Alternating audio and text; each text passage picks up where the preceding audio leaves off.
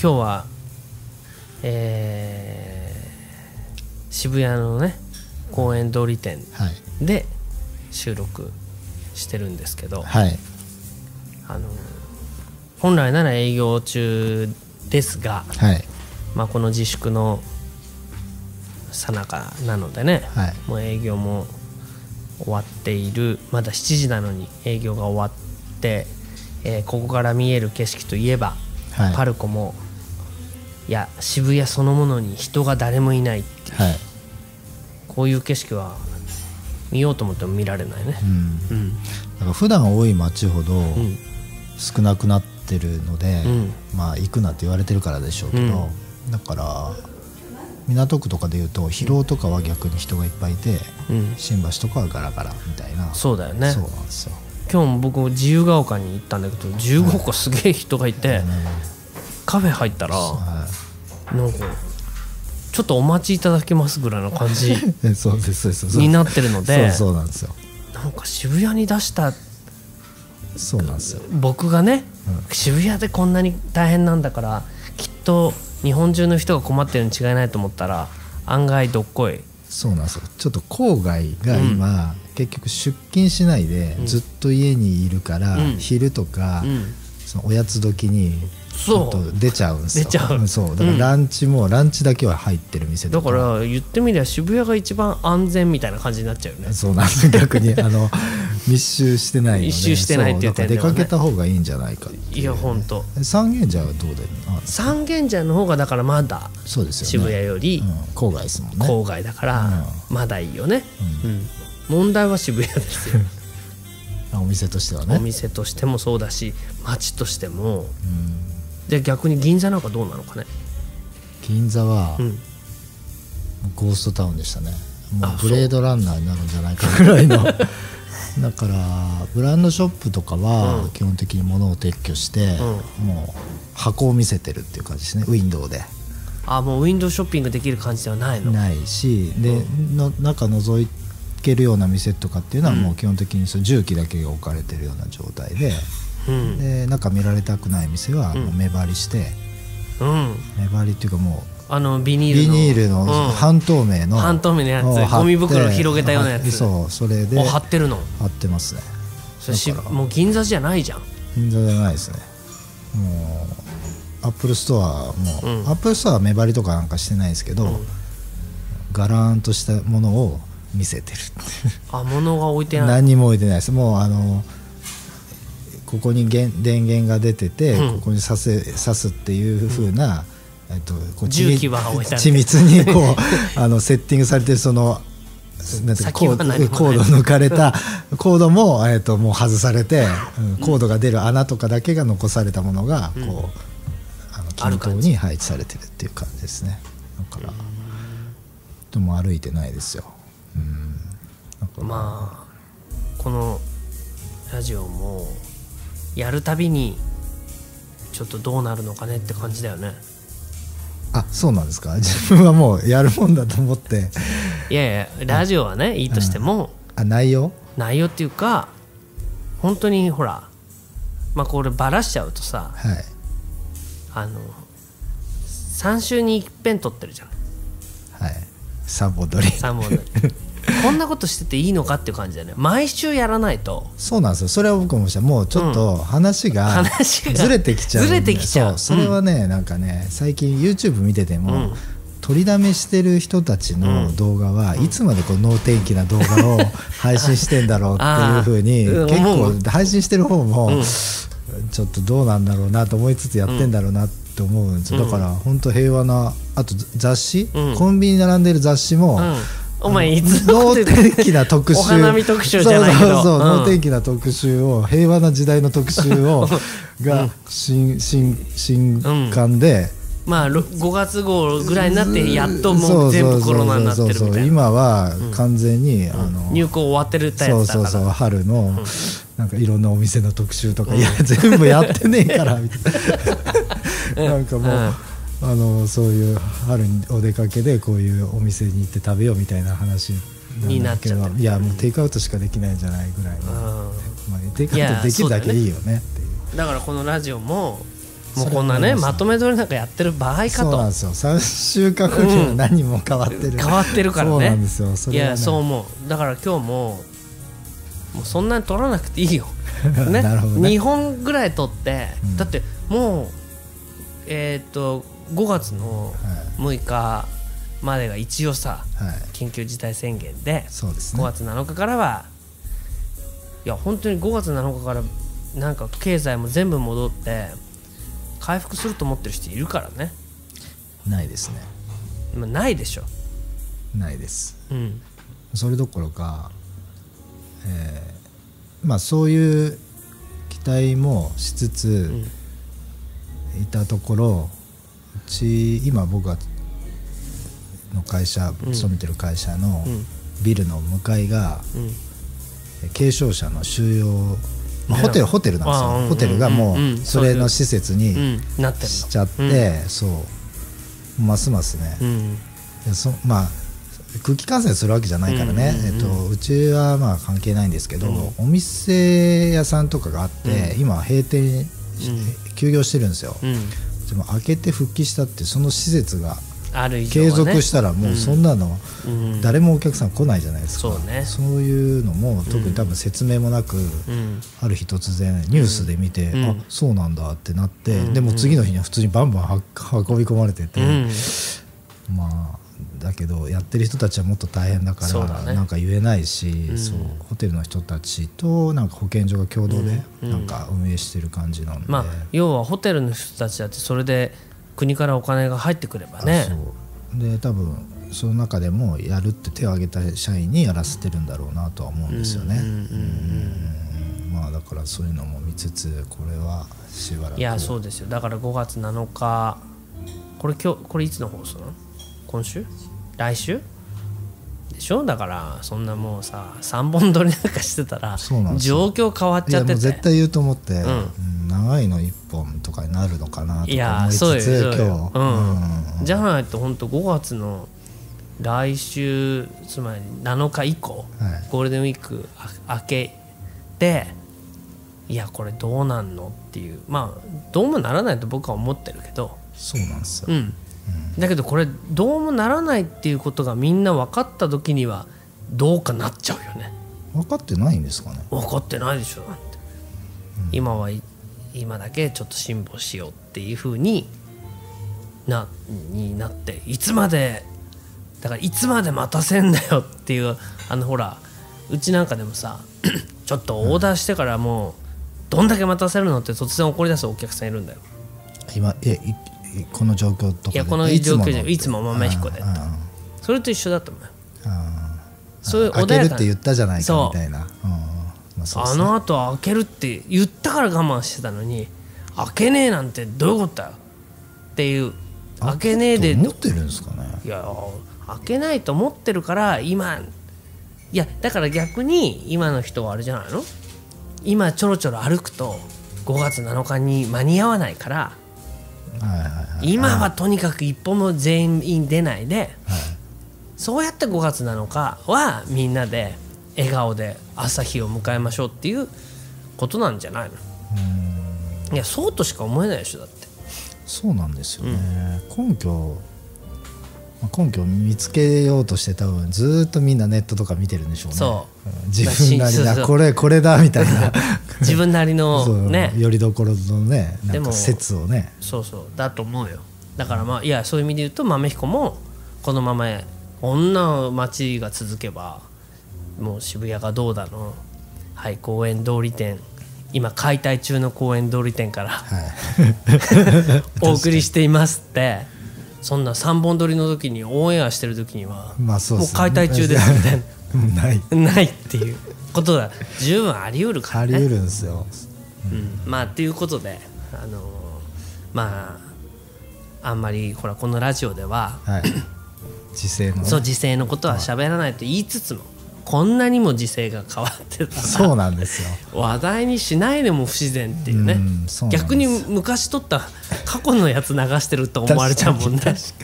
あ再放送ね。そうそうそうそう。一昨年ぐらい撮ったやつをしれっと流してると思われても嫌なので、うんそうですね、はい。で今日は「レス・イズ・モア」について。そうなんですよ、そういうあれ処女作ですか？そうですね。少女作。そうですね。少女作にだと思いますね。うん。うん。まあ、なんでそれにしようかと思ったって、うん。まあ、僕はその「レスイズ・モア」という言葉自体はすごい好きなんですよ、ああそう。そうです、で井川さんのやってることは、そのやってることはその通りだなと思うんですけど、うん。井川さん自身は全く逆の人じゃないですか、あモアイズレスってこと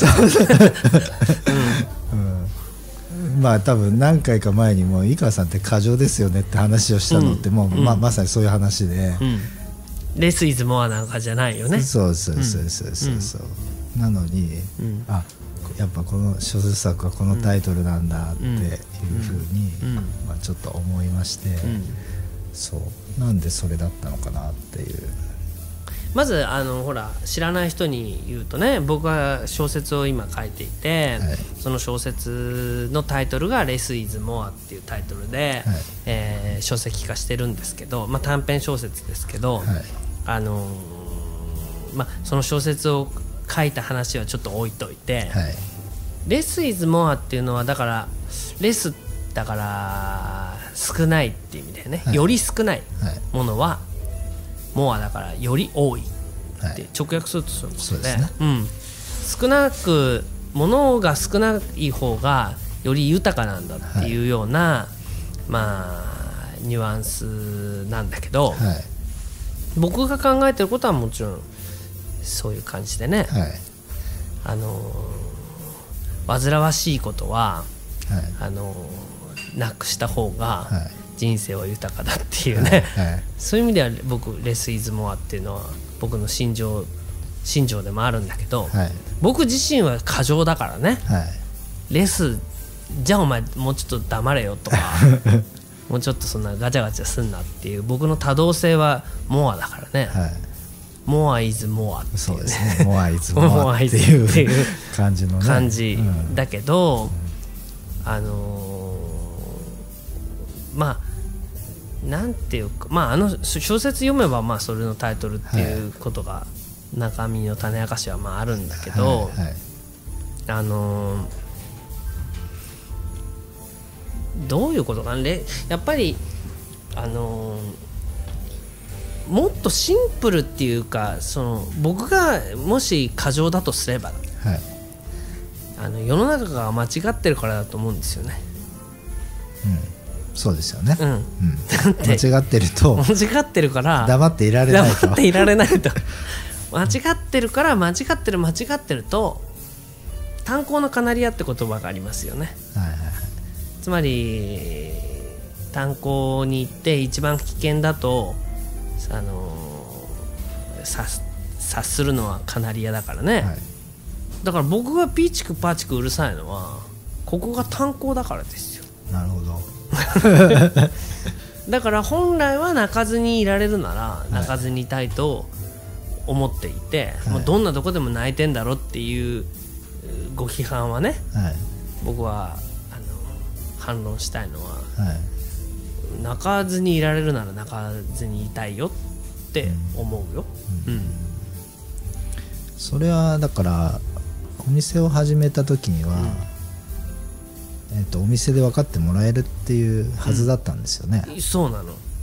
お店をやった時にはこれだけ分かりやすくお店っていう形で具現化すればうん。当然分かってもらえると思っていたしなんかそれの逆の方向に世の中が進むとは思ってなかったんだ。まあそうですよね、うん。なんかなんて言うんだろう。僕らがあの育ったまあなんて言うんだろう僕らがいたは例えばお店が始めた15年前ははい。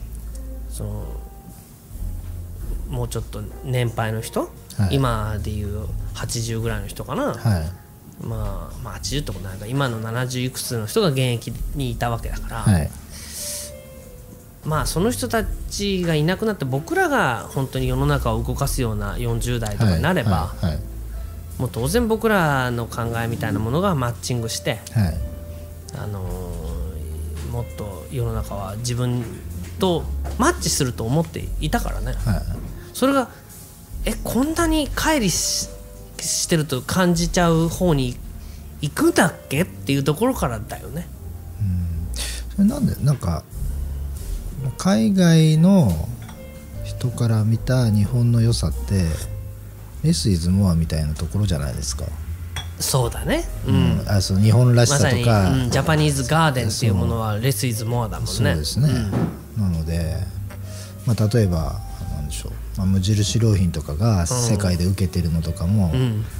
うんまあ、そうある意味ね。レス・イズ・モアっぽい そのところだったりとか、うん。まあユニクロもん。そういうまあものがあるじゃないですか、受けてるとかじゃなくて、うん。ちょっと日本っぽさってそういうところにあるじゃないですか。なんかその無名性、まあ、無名性は今回関係ないけど、うん。まあ、とにかくシンプルにするというか、うん。まあ、よりそそいでいくとか、うん。まあ、ちょっとか株なんだろう。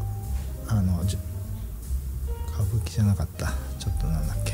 何？浄瑠璃じゃなかった。なんかなんだっけええのですええ浮世絵か浮世絵とかは、ちょっとレスイズモアって感じじゃないですけど、うんまあ、水墨画とか、まあそうだねそういうのはね、そういうものだし、うん、つまりデコラティブではないよねそうです日本っていうものが、だからレス・イズ・モアっていうまあ僕はミニマリストがいいとは思ってるわけじゃないから、何もかも断捨離で、はいもう必要最低限でいいんだってまあまあ例えばミニマリストだとか必要最低限なのがいいっていうのは、まあ、今思いついたことだけどうん。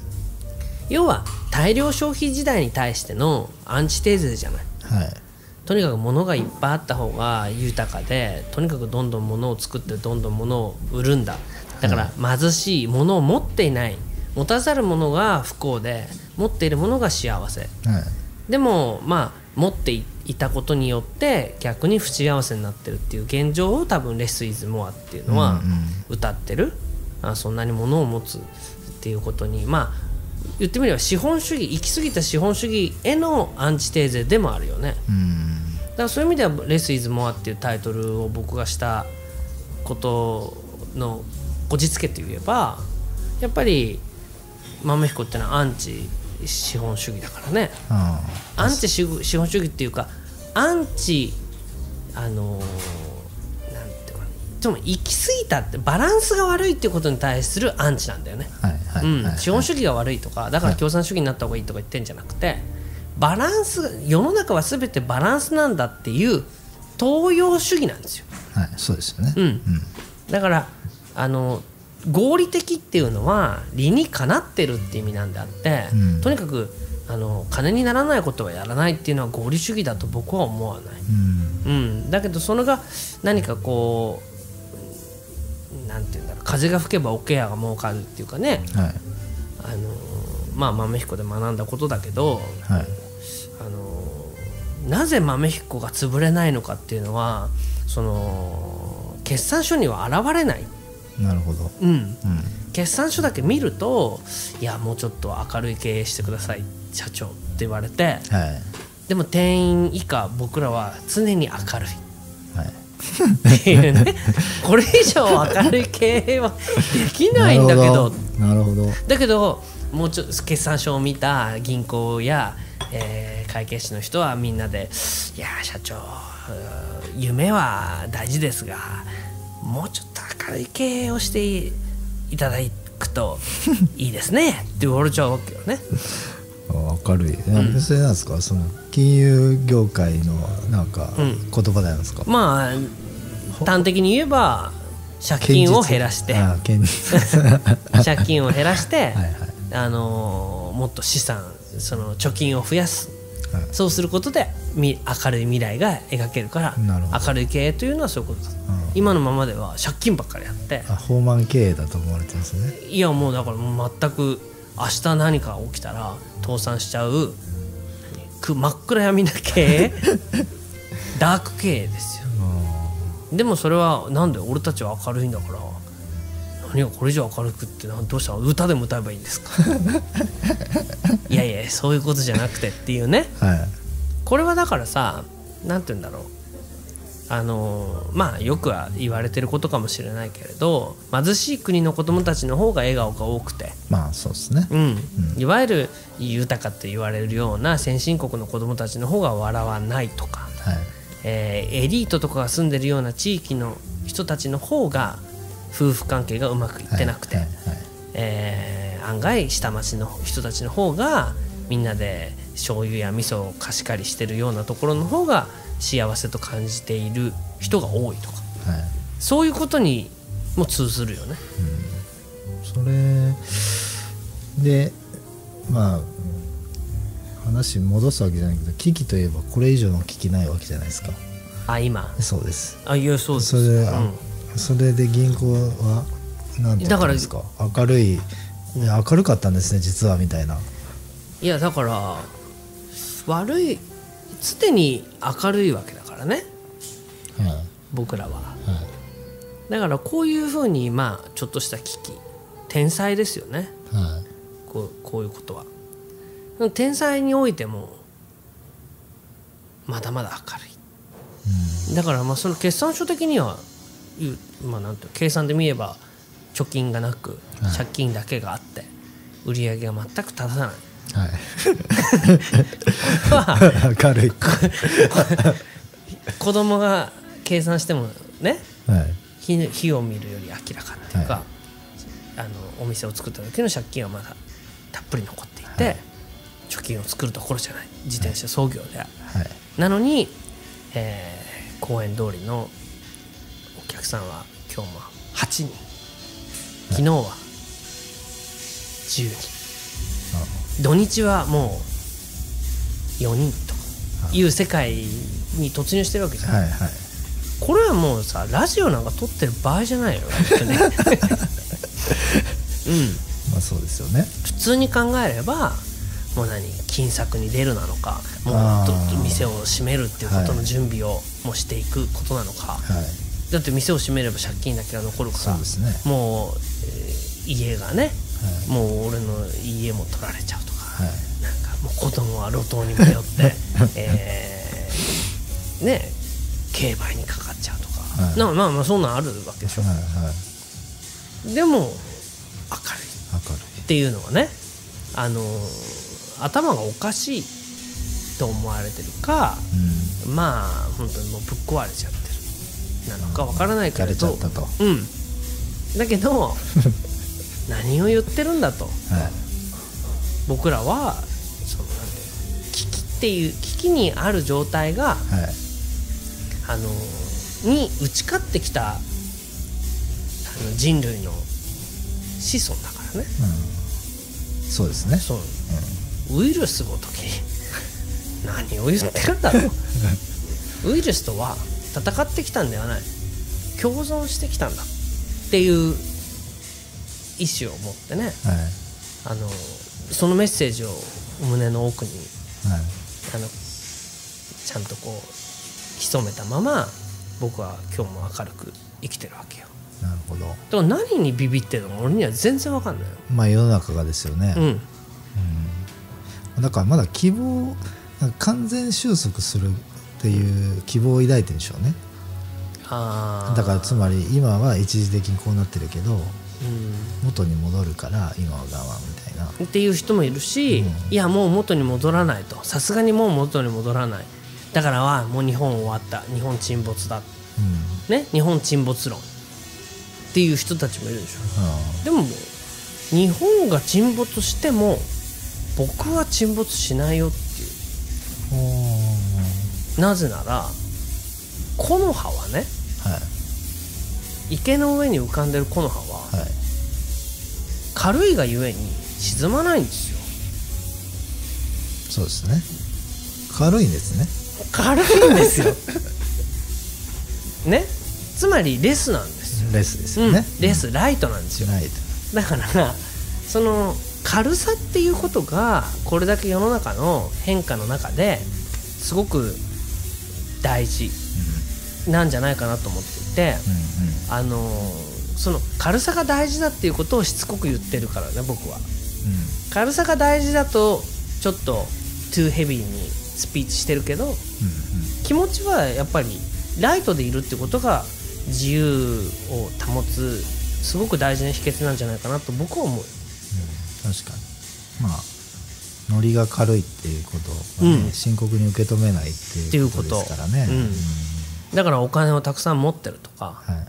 まあ分かんないけど大きな会社の何かしがらみにあるとかそういうのはまあそそういう中でも今日もね戦ってる人たちは本当に頭が下がる思いだけど。はい。もう僕としては、そういう意味では本当によらば大樹の影じゃないし誰も守ってくれるねまあ大きい企業とかに属したことがないからはい。極めてレスライトでいてそれのことをなんて言うんだろう。あちょっと今思ったけどね。僕ね今なんでそう思ったかってね、はい。今分かった。僕ね高校がねうんはいものすごいマンモス校まあだったのよ、そうですよね、うん。日本。日本優優一位1位とは言わないけど俺らの時にクラス1学年35クラスあったのよ。はだから1学年1500人近く。い、日本一ではないですね。いやわかんない。日本一かどうかもっと大きいのがあるのかもしれないけど、まあ、あの当時は本当に全校生徒なんてあのもう何卒業証書あ卒業アルバムっていうの？あだけでこうこ大辞典みたいな広辞苑みたいな感じぐらいあったから、はい。すごくマンモス校にいたっていうことが、多分あのーなんかこの大きいものっていうのは非常にその小回りが利かないことの危険性っていうか大きいもののリスクっていうのを高校の時にすごく感じたのかもしれないね。う。ん。だからあのあれが麻布だとか少人数の学校にはい行ってたら違ってたかもしれないけど、高校の時にものすごい大きいところにいてこの全く目の行き届かない、このなんかざるみたいなものを見ちゃってそれ以降はもう徹底してちっちゃいところにいるもんね。まあ、それはね、うん。その大きいもののなんていうかそのちょっとか、あのー感覚が違うんですけど僕も大学がうん。マンモス校だから、ああマンモス校だよね。う。ん。まあ学生数だけで言うと日本で2番目だけど、うん。えっとその1番の大学っていうのは学部ごとにキャンパスが違うのでそうまあだからね。そう、うん。まあ、実質上実質上は一番だよね。ほぼ同じところに、ん。いるいるのね、もう。高田の馬場あたりに。に やたら。人がいる人がいるっていうね。そうそうそう、うん。そういうとところにいたんで、全然目行き届かないでしょ？いやもう、うん。あの学校なんて。放置です 放置です。あのあの授業抽選ですから。あもうお金払ってるのに好きな授業を取れるかどうかは、うんあの抽選。もう人気のあるところはもう本当にあの落ちちゃって、で残り物から選ばなくなるんで、うん。もう最初から危ないやつには入れないか、うん。そのもうあえて攻めるかとかー。もうそういうそういうことだね。そう。しかもおかしいじゃんそれって。そうなんです。僕は入って一番最初衝撃受けて、あ大学ってこんなんなんだと思ったけどだって好きに入った大学がね狭き門として一応入ったのにその入ってからも狭き。そうですそうです。でその授業ものその内容とかもあのサークル、授業科目登録のうん。マニュアルを出してるうん。サークルがあってそれは学校周辺にある本屋で売っててそれ500円出して買って、うん。あの対策ですまずその授業科目登録に作戦をみんな考えるんですよ、うん。どうやったら自分のこううんうん。授業のこうカリキュラムをうまくコーディネートできるだろうみたいな、うん。うん。いや普通にこうシラバス読んで、面白そうな授業につってやってたら全部落ちたら大変なことになるんで、ん。っていうこれすごいなと思って。大きいことのね。そう。うん。うん。まあ逆にだからそれによって小さいところで世話焼いてもらおうとかって思ったりとか小さいところの方がいいとかってわけじゃないけど、うん。まあ弊害というか、まあ、あ大きいところってこんな感じなんだったら自分は小さいところの方がいいのかうなっていうん、だから大きいところはあこんなんなの嫌だなっていうのは高校の時に強く思ったのかもね。俺高校1年で本当入学した直後にあしまったこんな学校に入っちゃった。もうどうやってやめようって考えてたからね、うん、あのーそういう意味ではあの大きいところにいる人の気持ちっていうのがね、そういうのがあって自分はとにかくちっちゃいところで小回りよくやっていこうと思っているけれどあのうーんまあ世の中だからそういう意味では日本全体が大きくなりすぎちゃった。あーまあそうですね、うん、まあ国の人口っていうよりはなんとなくいろんなことが大きくなりすぎちゃって。やっぱりなんか小さくやる。逆に言うと理想の高いクオリティの高いものをやろうとしたら大きくやるのはできないんだっていうことにあの、まあ、お店も含めてうん気づいちゃった。それがレスイズモアかもしれ